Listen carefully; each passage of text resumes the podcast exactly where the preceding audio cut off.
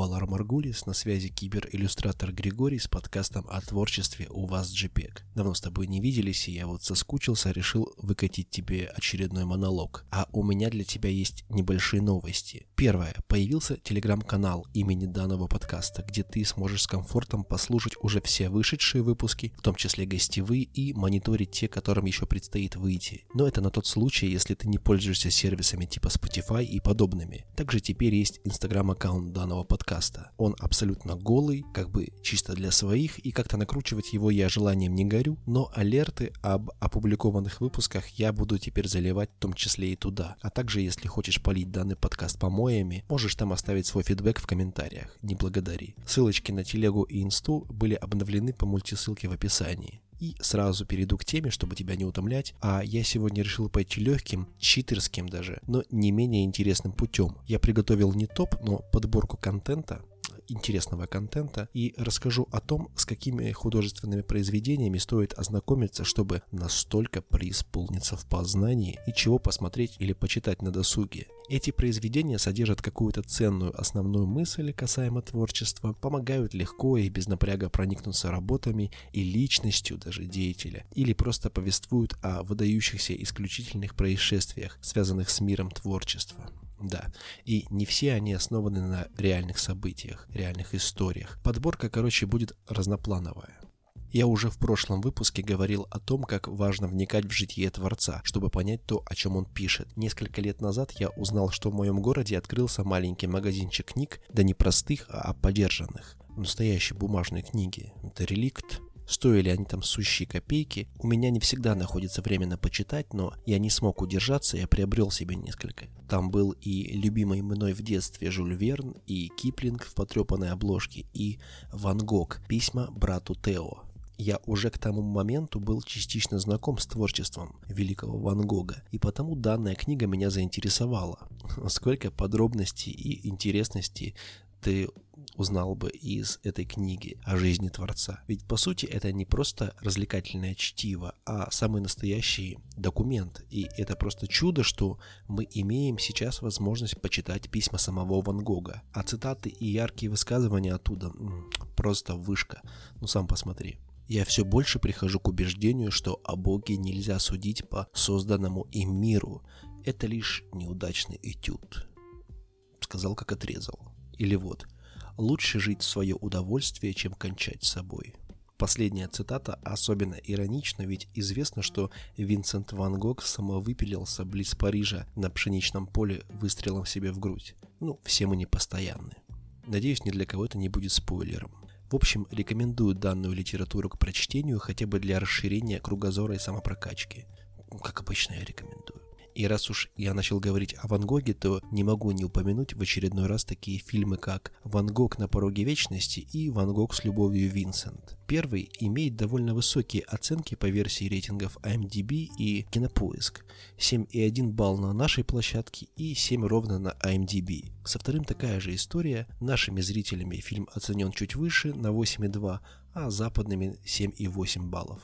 Хоть в центре каждой из картин, конечно же, описание жизни самого великого Творца, между ними есть четкая разница. На пороге вечности это довольно вылизанная э, картина с прекрасной операторской работой, шикарнейшей игрой такого мастодонта западного кино, как Уильям Дефо. Там еще и крутейший Мац Миккельсон засветился. Угу. И интересный факт, а в процессе подготовки к съемкам он усердно учился рисовать, чего ему не приходилось делать ранее для съемок. Ну тут я просто похлопаю.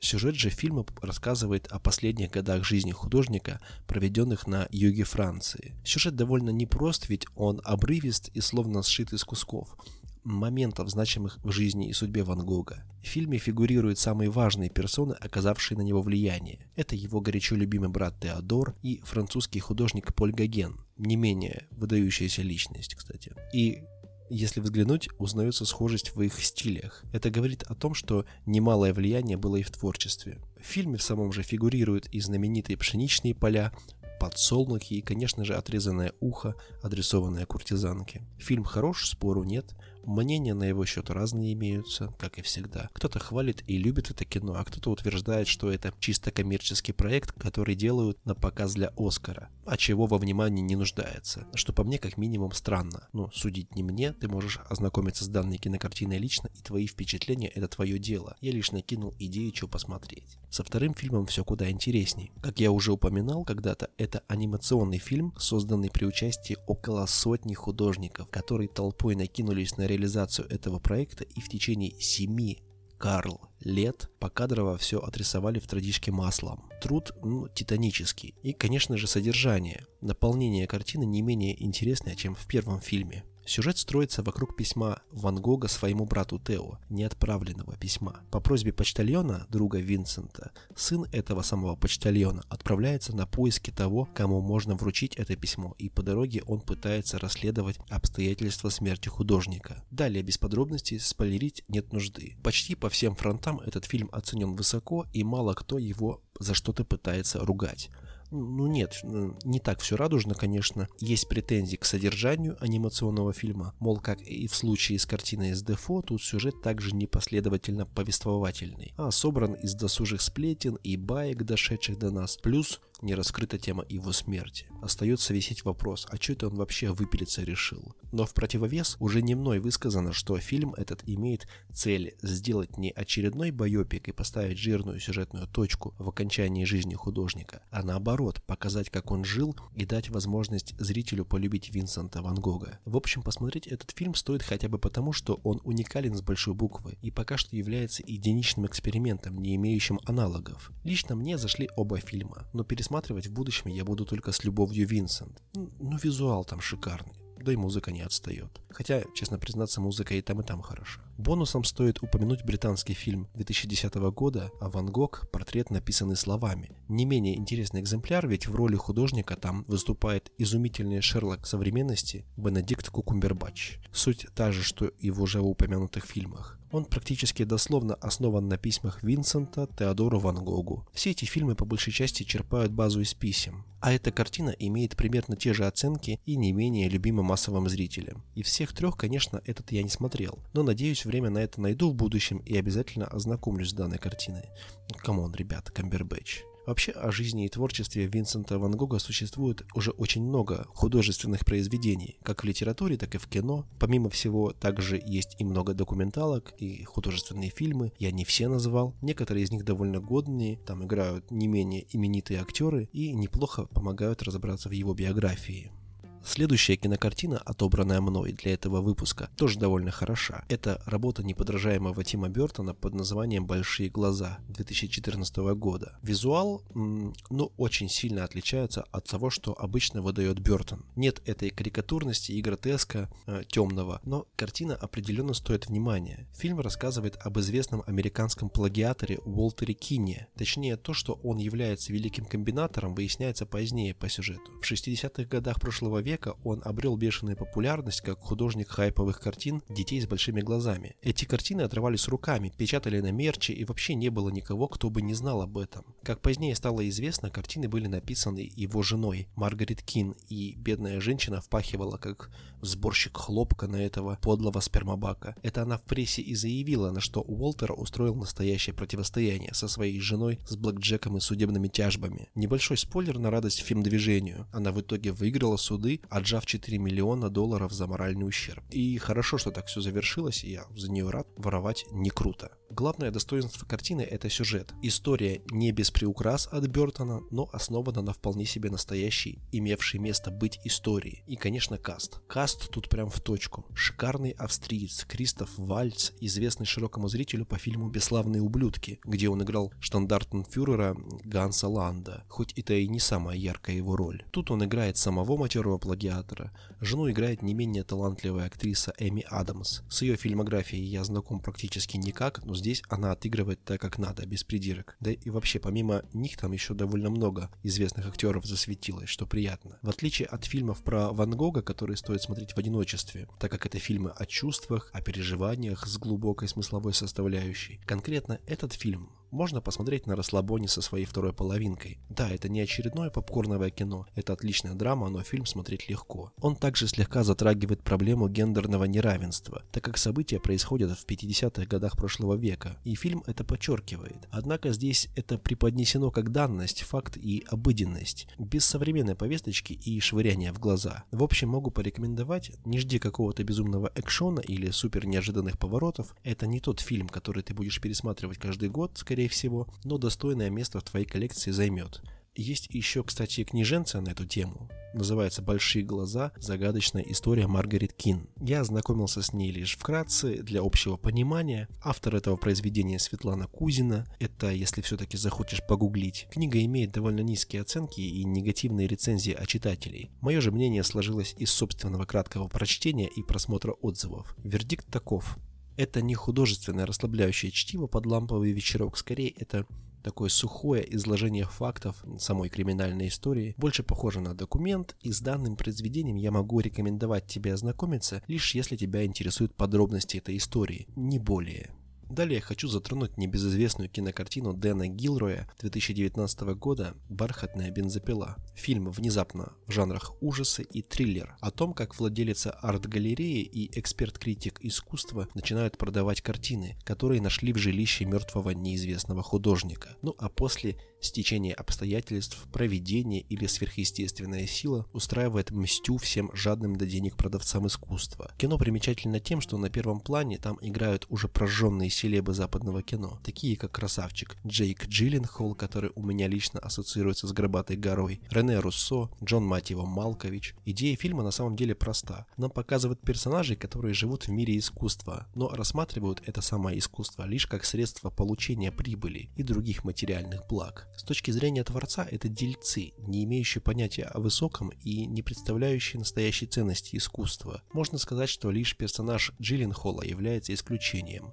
Он вроде как имеет представление о сути искусства, хоть и немного свое. В основной же массе это жадные и корыстные лицедеи, торгаши, в чьих руках сосредоточено влияние на рынок творчества. Художник, чьи картины они хотят сбыть, Диз, человек с непростой судьбой. Он пережил много горя, подвергался домашнему насилию, потерял близких в пожаре. В своих картинах на холсте Дис изливает всю ненависть, злобу и боль, что переполняло его. И жулики, что увидели возможность прибыли в этих картинах, будут наказаны этим самым как бы миром искусства, к которому присосались. Приведу цитату из статьи из Детеев, которая мне очень понравилась. Мир искусства по версии Гилроя – это мир ухоженных людей со странными именами, которые общаются в духе. Твоя кожа – совершеннейший баланс баланс между миндальным и шорно-сидельным.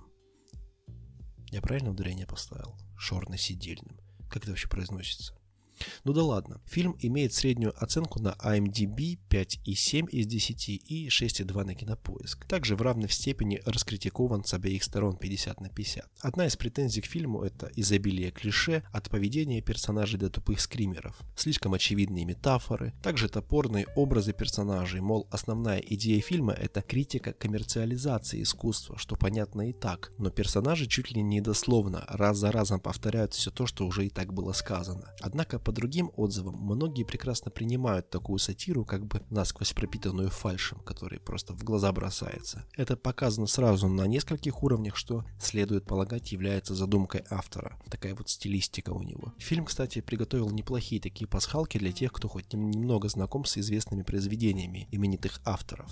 Там есть картины, созданные специально для фильма, но многие, если не все, отсылают зрителя к другим, оригинальным и на сегодняшний день очень известным картинам, типа «Собаки играют в покер» американского художника Кассиуса Кулиджа. Лично на мой вкус фильм посмотреть на раз. Он неплох, видно работу профессионалов, но не стоит забывать, что это продукт массовый и, как правило, главная цель создателей и прокатчиков – это не уйти в минус при сборах. Это нормально и ничего плохого тут нет, но учитывая, что фильм был снят по заказу Netflix, м- стоит ожидать, что это будет разовый опыт. Красивый, Стильный, лощеный, но разовый опыт. Готовя материал по данной теме, вспомнил, что где-то год назад по рекомендации одного из знакомых принялся читать одну занятную литературу. Забегая наперед, скажу, что в какой-то момент я оставил чтение, но не потому, что книга ни о чем, а так сошлись звезды. Были какие-то дела, чтение стало редким удовольствием и пришлось приостановиться. Это роман 1986 года британца японского происхождения Кадзуо Исигура «Художник зыбкого мира». Описание. «Художник зыбкого мира» — это второй роман Нобелевского лауреата по литературе и обладателя Букеровской премии. Главный герой — один из самых знаменитых живописцев довоенной Японии, тихо доживающий свои дни и мечтающий лишь удачно выдать замуж дочку. Но в воспоминаниях он по-прежнему там, в веселых кварталах старого Токио, в зыбком сумеречном мире приглушенных страстей, дискуссий о красоте и потаенных удовольствий. Да. События в книге происходят в послевоенные годы в период 40-х, 50-х годов. Повествование от лица пожилого японского художника Мацуи Она. Когда-то его знали все, но теперь он на краю своей жизни, ничего не делает, наслаждается в кавычках пенсии и много рефлексирует. То и дело мысленно возвращается к событиям прошлого. Грузится о том, что верно служил своей стране в качестве художника, продвигая ту идеологию, которую ему покажут. Там поднимается вопрос, имеет ли право называться искусством работа, нарисованная в пропагандистских целях. Искусство это или инструмент манипулирования. Мацуи был верен идее, которая в итоге оказалась лопнувшим пузырем. За это его гложет груз вины. Роман очень неспешный и обрывистый, с первого раза может быть затруднительно сложить все пазлы воедино. А также в книге поднимается тема разности восприятия мира поколениями. Мацуи и его внука, дочерей. Хоть сам я не являюсь ярым фанатом всего японского и ровно к этому душу, а, чтиво погружает в приятную атмосферу японского колорита, и это нравится. Хотя господина Исигура и поругивают за то, что в тексте чувствуется его культурная оторванность от исторической родины, а, что-то в этом есть. В общем, книга для лампового вечернего досуга в одиночестве. Попробуй, если найдешь время, и там уже на свое усмотрение давай оценочку работе мастера Исигура. По этой книге есть еще одноименная японская драма. В сети мне удалось найти только вариант с английскими субтитрами. Общая манера съемки и музыкальное сопровождение э, веет дешевизной и очень сильно напоминают низкосортные российские сериалы для теток за 50. Имеет довольно низкую оценку на MDB, это 4 из 10, и даже одну награду как лучшая ТВ-драма 2019 года. Угу. Могу посоветовать только ярым японофилам, если же это не про тебя, проходи мимо, немного потеряешь. И финальной мякоткой на сегодня рекомендации от меня будет британский фильм Дерека Джармана 86 года «Караваджо». Сейчас такое зайдет лишь прям ценителям-ценителям, кстати, я недавно сходил в гости к Даше из подкаста «Ни разу не дворецкий». Там мы немного говорили о творчестве бесподобного Микеланджело Меризи де Караваджо. Сам выпуск был посвящен теме убийств и отрубанию голов в живописи, в чем Сапш был хорош. В описании к выпуску оставлю ссылочку на подкаст «Ни разу не дворецкий». Залетай, у нее на данный момент материала для прослушивания побольше моего будет и очень много всего интересного в true crime направленности. Так вот, Караваджо. Дерек Джарман снял биографический фильм об экспрессивном итальянском художнике-реформаторе 16-17 веков, который уже на смертном одре вспоминает все самое яркое, что было в его жизни. Сам фильм выглядит очень олдскульно и винтажно, ну что не мудрено, снят он был в 86 году, и это играет ему на руку, и оценен на кинопоиске на 7,2 балла, а на MDB в 6,6. Что примечательно, фильм выполнен в тонах, которые предпочитал сам Караваджо в живописи. Сейчас его интересно интересно смотреть еще и потому, что там крутой каст. Довольно маститые актеры на данный момент в то время только начинали свою карьеру. Там есть красавчик Шон Бин, еще молодой и подтянутый, хотя он и сейчас очень даже, молоденькая Тильда Суинтон и другие. Не знаю, насколько тебе это важно, но есть мнение, что Караваджо вдохновлялся с мужской обнаженной натурой, ведь ни на одном из его полотен нет обнаженных дев. Возможно, что это одна из причин вдохновения режиссера Караваджо, ведь Джарман сам является гомосексуалистом. В основе же сюжета быт художника в целом, любовный бисексуальный треугольник Караваджо, которого играет Найджел Терри, Лены, Тильды Свинтон, Ранучо, Шон Бин. Также наглядно показано, как живописец изображал алкашей, бомжей и проституток в своих религиозных сюжетах. Странными в фильме могут показаться довольно символические вкрапления. Хоть фильм и выдержан в стилистике 16-17 веков, тут и там в кадре возникают элементы современного мира. Это печатная машинка, звуки джаза из радиоприемника, автомобиль, так что говорить об исторической достоверности смысла никакого нет. Фильм скорее преследует цель отобразить эмоциональную сторону его жизни, главными двигателями которой были гнев, страсть, протест, любовь. Благодаря картине зритель знакомится с классическим образом Караваджо. Ведь сейчас, с высоты всех лет, его богатая на события жизнь воспринимается как часть самого искусства. Караваджо и есть искусство, и он это доказал, на века вписав свое имя в мировую культуру. За это мы его и любим. Вся его жизнь запечатлена в его холстах. Фильм лишь еще один источник информации о творце, пропущенный через призму восприятия режиссера. Но просмотра художественного, хоть и довольно биографического кино, недостаточно, чтобы впитать в себя суть Караваджо, проникнуться его историей. Потому могу порекомендовать Константино де Орацио с его книгой «Таинственный Караваджо. Тайны, спрятанные в картинах мастера». А, начал читать также недавно, в рамках подготовки к гостевому выпуску с Дашей для собственного просвещения. Книга мало затрагивает творческую его сторону и духовную. Повествование по большей части о его жизни, бунтарских поступках, решениях и стремлениях, очень много объясняется касательно его нелицеприятных поступков в понимании, что же его сподвигло на то или иное действие. Ознакомившись с этими произведениями, у тебя будет уже очень хорошая база в понимании сути работ Караваджо, и ты сможешь по праву врубать свой снобизм в очередной полемичной беседе. В общем, рекомендую к ознакомлению. И на этой подборке, пожалуй, на сегодня закончу. Я попытался представить не очень мейнстримные произведения, так или иначе связанные с миром изобразительного искусства. Надеюсь, данный микс видов и жанров мне удался, и что-то из перечисленного сегодня тебя заинтересовало. Спасибо за то, что слушаешь. Если еще не подписан в инсте, давай переходи в описании, ищи инсту, субскрябайся, чтобы не пропустить выход следующего выпуска. А, залетай в телегу. С тобой был кибериллюстратор Григорий, жму тебе лапку и до скорого.